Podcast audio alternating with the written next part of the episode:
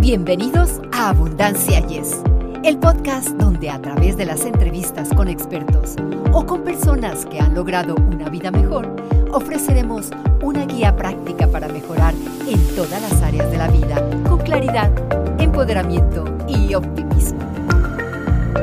Hola amigos, les saludamos en el comienzo de este episodio, yo, Victoria Rich y Eduardo Rentería, y les agradecemos su interés por las emisiones de Abundancia y Yes. Muchas gracias amigos, me hago eco a tus palabras, Victoria, amigos, bienvenidos. Y recuerden, pónganos ahí like, pongan el dedito para arriba, la campanita, como sea, para apoyarnos y para seguir eh, brindándoles a ustedes todo el conocimiento que gracias a la gente que invitamos, vamos adquiriendo todos, tanto ustedes como nosotros, porque también, desde luego, la invitada de hoy, Victoria, es muy especial. Muy, pero muy especial. Todo el mundo merece que se le reconozca su valor como individuo, ¿no crees, Eduardo? Claro que sí, yo creo que es lo importante para saber que tienes frente a ti, eh, platicando alguien que es experto en, en su campo y uno va aprendiendo, como lo dije, ¿verdad? Desafortunadamente, Eduardo, muchas personas tienden a insistir en sus defectos y fallas. Al mismo tiempo, a menudo restan importancia a sus puntos buenos, lo que puede conducir a una baja autoestima. Entonces, es importante recordar que todos nosotros tenemos algo que ofrecer al mundo. Hoy tenemos el gusto de tener con nosotros a la psicóloga María Ángela Rodríguez Badel. Ella nos hablará sobre la autoestima, porque es importante, y los factores que la afectan. Además, compartirá con nosotros algunas técnicas para mejorarla. Definitivamente, la autoestima está estrechamente relacionada con el bienestar, lo que significa que cuanto más sana sea nuestra autoestima, mejor nos sentiremos en general. Amigos, y déjenme decirles, María Ángela ella es psicóloga, especialista en psicología positiva y es coach en psicología positiva. Y fíjate, es codirectora del programa que se llama Good Life Café. Ella es especialista en terapia sistémica.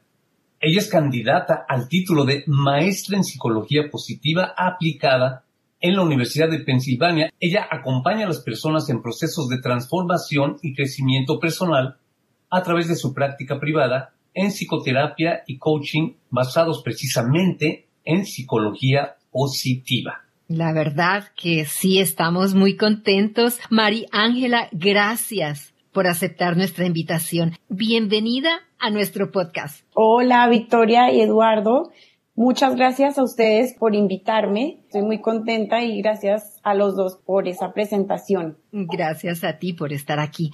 María Ángela, ¿qué es la autoestima y para entenderla mejor, ¿nos podrías dar un ejemplo? Sí, es un tema definitivamente súper importante, súper amplio también, bastante estudiado dentro de la psicología.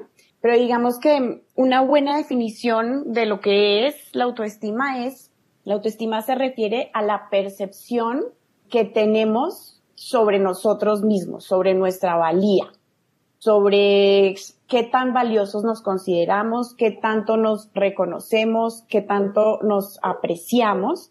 Y algo importante dentro de esta definición es que es un constructo subjetivo. Y esto es importante porque es algo que cada quien, cada ser humano construye, ¿no? Que depende de cada persona.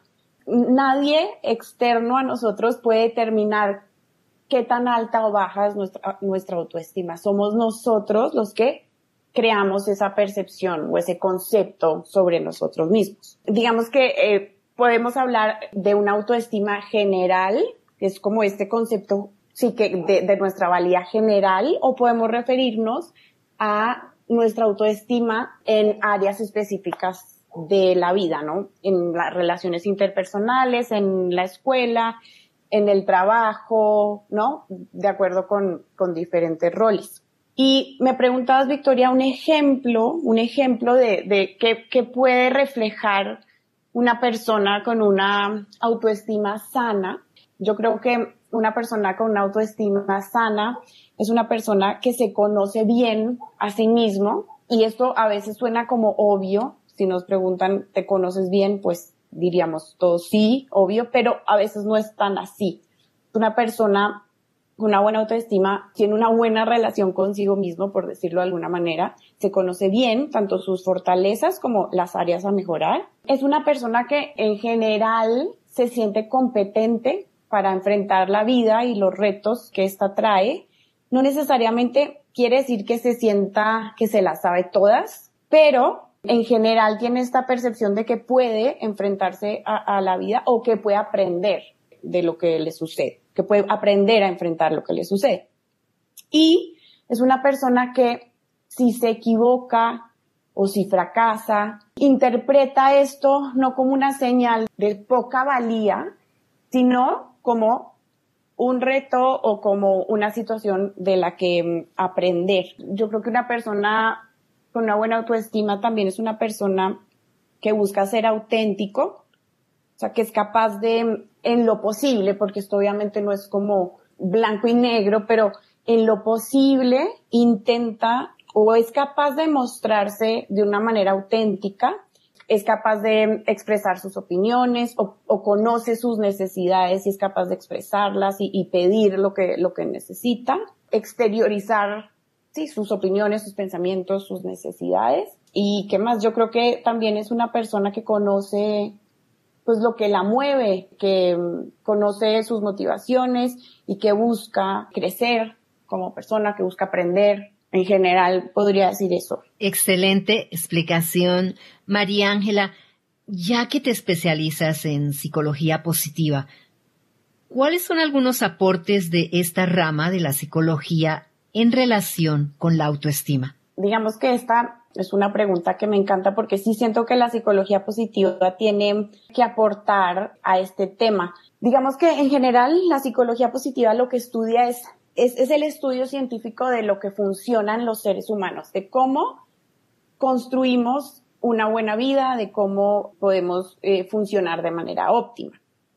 Entonces, digamos, yo creo que un primer buen aporte eh, de la psicología positiva y algo que se estudia mucho en este campo es las fortalezas individuales. Entonces, yo al principio o ahorita les mencionaba que una parte importantísima de construir una buena autoestima y en general yo creo del, del, del crecimiento como seres humanos es el poderse conocer. Y muchas veces nos pasa que nos preguntan cuáles son tus debilidades y sacamos, podemos hacer una lista súper extensa y específica de lo que no funciona o de lo que, en lo que no somos tan buenos. Pero cuando nos preguntan cuáles son nuestras fortalezas, para muchas personas esta pregunta es una pregunta difícil. Entonces yo creo que este, el, el poderse acercar a las propias fortalezas es un ejercicio súper valioso y esto digamos, lo podemos lograr a través de varios caminos. Una es generando como esta, este ejercicio consciente de detectar cuáles son las fortalezas, de qué es lo que eh, en los momentos en los que hemos funcionado de manera óptima, em, qué es lo que ha hecho que, lo, que logremos esos éxitos o que logremos estar bien o superar una situación difícil o lograr algo. Otra posibilidad es ahorita hay cuestionarios de fortalezas que, que te ayudan como un ejercicio, un instrumento para determinar o empezar a detectar cuáles son eh, esas fortalezas. Y digamos que un aporte importante también con respecto a esto es que una vez nos acercamos a las fortalezas, empezamos primero a relacionarnos de una manera más positiva con nosotros. Entonces, eso es como un paso, empezar a reconocerlas y a reconocer lo bueno que hay en nosotros. Pero otro paso, digamos, otro aporte que podría yo decir de la psicología positiva es que muchas veces a lo que se invita es a usar las fortalezas de manera más consciente y más intencional. Entonces, si yo me doy cuenta, por ejemplo, que soy una persona mm, creativa y, y, tal vez estoy dándome cuenta de esto, ok, ¿cómo, si tengo un reto en el trabajo, cómo puedo usar yo esta fortaleza de la creatividad para resolver este reto que tengo en el trabajo. Entonces, eso es como un aporte que yo creo que es interesante. ¿Querías decir algo? Lo que te quería decir es, ¿por qué será que nosotros somos como tan exigentes con nosotros mismos? ¿Me entiendes? Tal vez a un amigo o familiar no lo criticamos Mm. tanto como cuando cometemos un error, ¿por qué se puede decir que nos castigamos, no? Eso es así, es muy cierto. Y creo que tiene que ver con varias cosas. Una de esas, como esta tendencia que tenemos a compararnos permanentemente. De hecho, digamos, en este campo de la psicología positiva y los estudios de felicidad, se sabe que la comparación social es una de las fuentes de infelicidad más contundentes y a veces ni siquiera somos conscientes de eso, pero de alguna manera el entorno nos lleva a estarnos comparando constantemente y creo que eso es una de las fuentes que nos llevan a ser tan duros y tan críticos porque si nos estamos comparando todo el tiempo, pues estamos pensando que nunca estamos a un nivel ideal, ¿no? Claro. Entonces nos estamos exigiendo permanentemente. Sí, creo que eso es una de las como grandes exigencias del mundo moderno.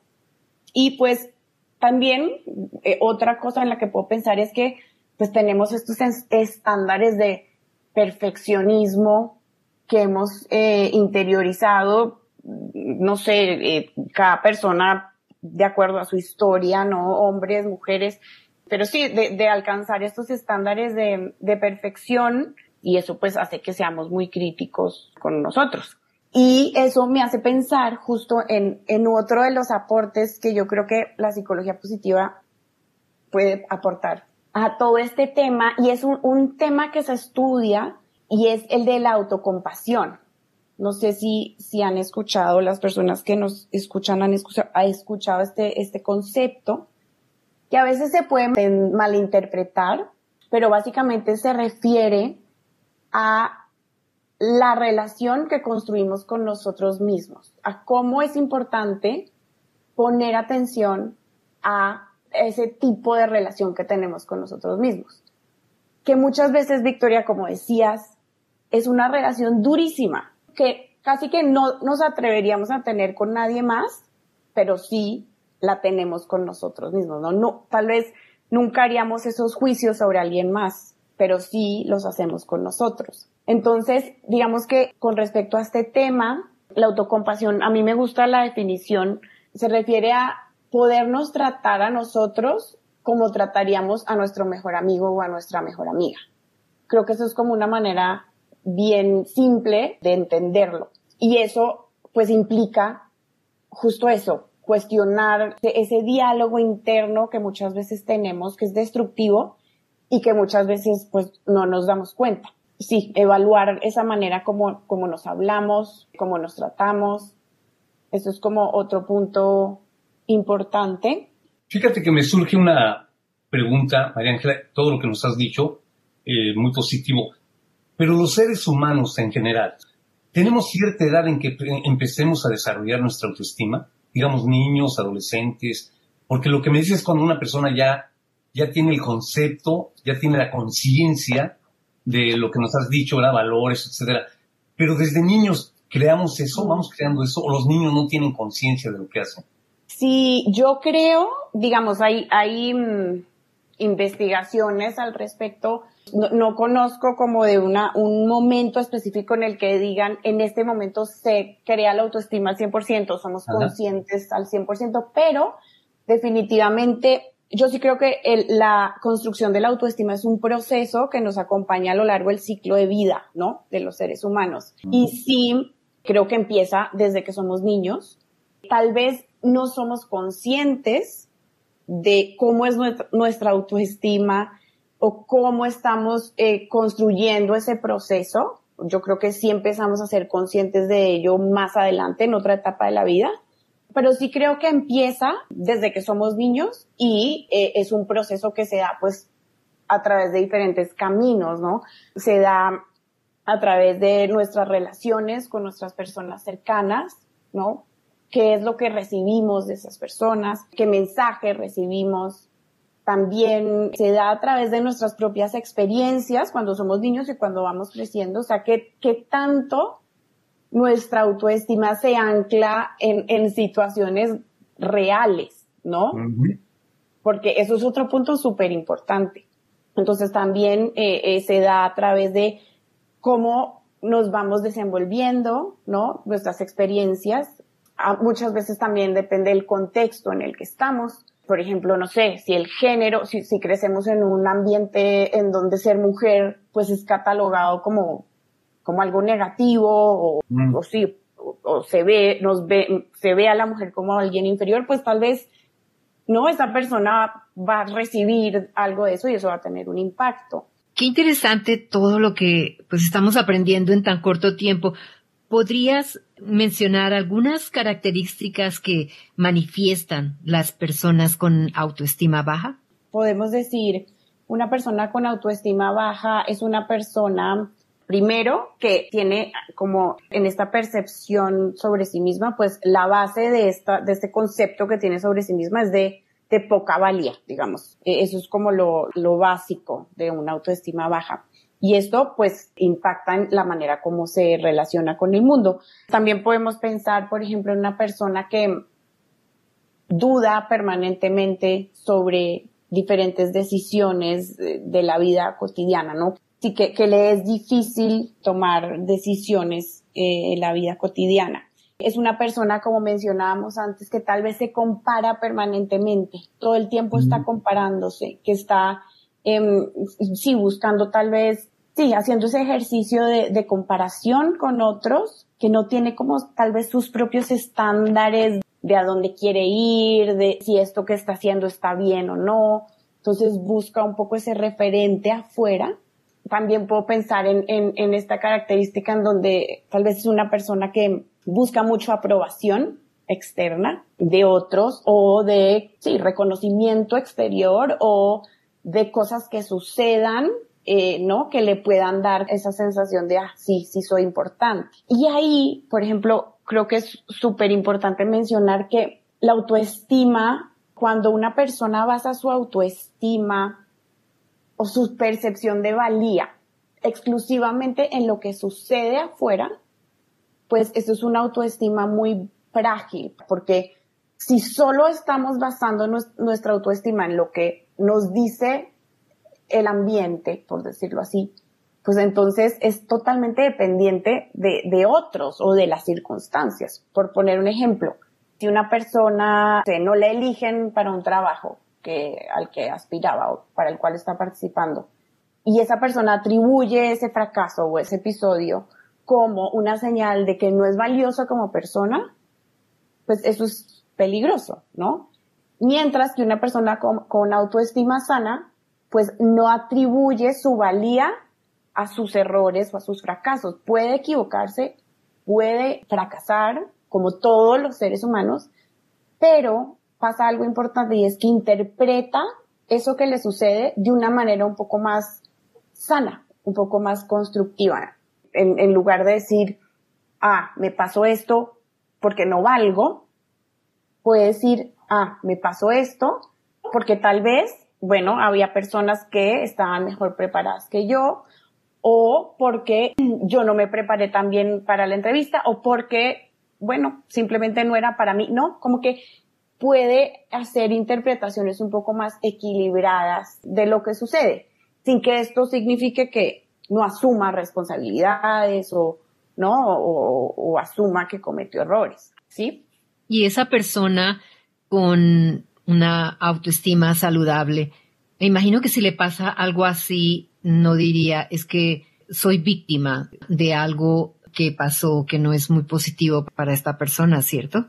De acuerdo, yo creo que eso también sería una característica de una persona con, con una autoestima sana. Yo pienso que sí es importante mencionar que no estamos queriendo decir que una persona con autoestima sana es una persona que nunca siente o nunca sufre o, o nunca mm, se siente mal o insegura. Una persona con autoestima sana puede pasar por momentos puntuales de, ¿no? De, de experimentar este tipo de emociones. Volviendo a este ejemplo de la persona que no consigue este trabajo, pues podría pasar por momentos en donde se siente inseguro, se siente triste, se siente eh, enojado, no entiende bien qué pasa, pero es capaz como de, asimilar las emociones, de procesarlas de usar esa situación para ver qué puede aprender, ¿no? Y se recupera y sigue adelante.